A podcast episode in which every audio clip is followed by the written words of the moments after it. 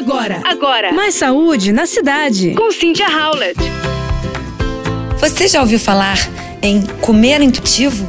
É uma nova abordagem na nutrição que parece exatamente o oposto do que aprendemos sobre todas as dietas. O conceito surgiu do trabalho de duas nutricionistas americanas, Evelyn Triboli e Alice Rett, Cansadas de ver como o modelo de dieta sem educação nutricional fazia seus pacientes voltarem ao médico repetidas vezes porque haviam recuperado o peso perdido ou ganhado um pouco mais. Então decidiram investigar outra forma de resolver o problema e olhar para a dieta.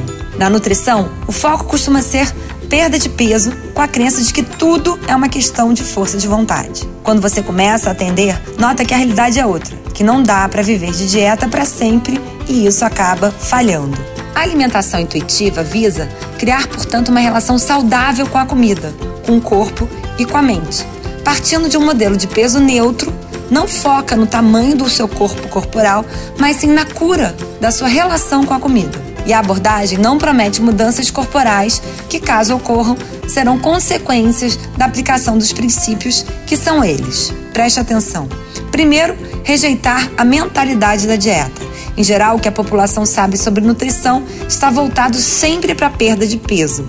E muitas coisas são mitos. Segundo, honrar a sensação de fome. A cultura da dieta nos faz acreditar que ter fome é uma coisa negativa, um sintoma de fraqueza. A realidade é que a fome é um sinal que o nosso corpo nos envia para repor energia.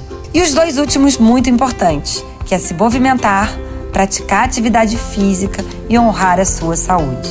Escolha aqueles alimentos que fazem você sentir bem e mantém energia. O foco, portanto, é uma alimentação saudável e flexível. Vamos tentar? Você ouviu Mais saúde na cidade. Com Cynthia Howlett.